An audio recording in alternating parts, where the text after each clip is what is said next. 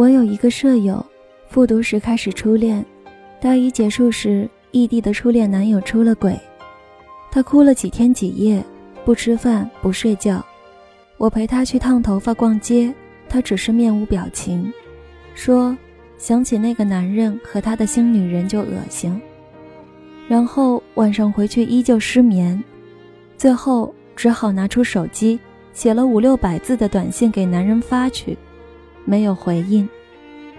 我们都讨厌她的初恋男友，不懂事、没出息、不专一也不体贴。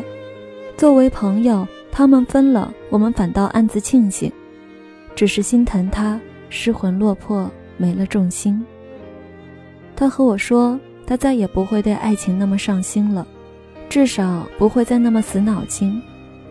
然而，就在那个冬天，很恰巧的。出现了一个同在一个学校的追求者，他拒绝了他一个月，他追了他一个月，最后无奈同意了他，自私的甚至把理由原原本本的告诉这个执着的男生。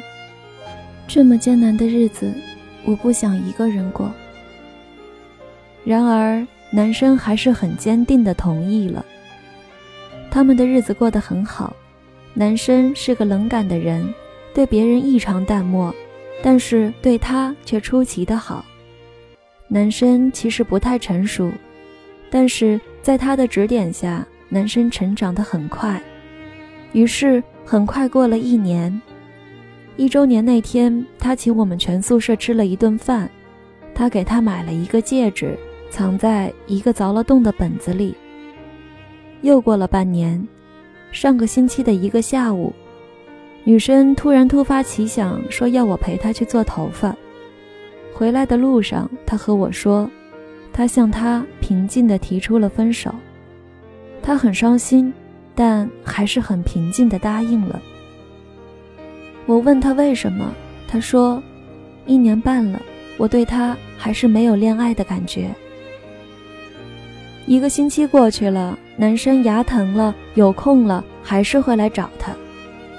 她心软又愧疚，就陪了男生一个星期，只是心里还是过不去这道坎儿。终于前天晚上，她开诚布公的和这个男生在 QQ 上谈了一个晚上分手，情绪全部爆发。当时我睡不着，躺在床上上 QQ，他复制了他们所有的聊天记录给我看。向来好脾气的男生流着眼泪打了一段话，他说：“我只是一个会为了初恋什么都能放下的人，而你只是一个想让我干什么我就得干什么的人。我这样已经二十年了，改不了了。你想怎么样就怎么样吧。今晚是我最后一次哭了，以后你想做什么都不会有人管你了。”他回了，好，再见。然后把男生拉黑。几分钟以后，他给我发了一句话，我竟然哭了。我一直是个很自私的人，似乎对自己给别人的伤害记不清楚，但对别人给我的伤口倒是记得很深。过去二十年，没有什么人给过我什么炽烈的爱情。至少我没有运气拥有像他爱他一样的爱情，我不得不习惯的付出，所以对别人给我的伤害总是更加敏感。我也不是没有被人这样对待过，拉黑、删除、断绝来往，或者是更加伤人的完全沉默。然后在接到这接二连三的打击以后，看到对方过得很惬意。于是，心底愤怒滚滚而来，恨不能对其施加最恶毒的诅咒和报复。原来他从来就没有在乎过我。这样的定论，在双方现状的鲜明对比之下，实在太容易侵蚀一个人的心了。但是，那个晚上，我听到床下传来他的啜泣声的时候，我也哭了。有时候知道自己已经错了，但是不得不伤害别人的时候，自己也是很难受的吧。也是需要勇气的吧。自那天起，我想清楚了很多以前我拒绝去想象的画面。有些人在伤害我的时候，是不是也咬过牙、失过眠、想过对策、流过泪？我想，大概是的，一定是的。二十一年来，有人伤过我，并不值得悲悯；而没有人骗过我，却值得庆幸。每一份付出，每一份回忆，每一份伤害，都是真的，都是大笑大哭过以后才拥有的。有的时候，伤害不代表不在乎，太深的仇恨，让我一直搞错了这件事情。我们只有去理解伤害，才能决定原谅或是责怪。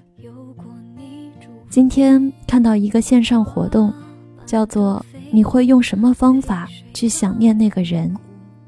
下午又看到了一句话：“我会记得你，然后爱别人。”真是完美的解答。祝大家都能够幸福。坚持的酸楚，可是我很清楚，别在乎付出，潜伏内心最柔软的感触，回忆的迷途，让生命有厚度，让明天把今天给记住，不是因为孤独，因为追求的专注，不管它起起伏伏，让今天。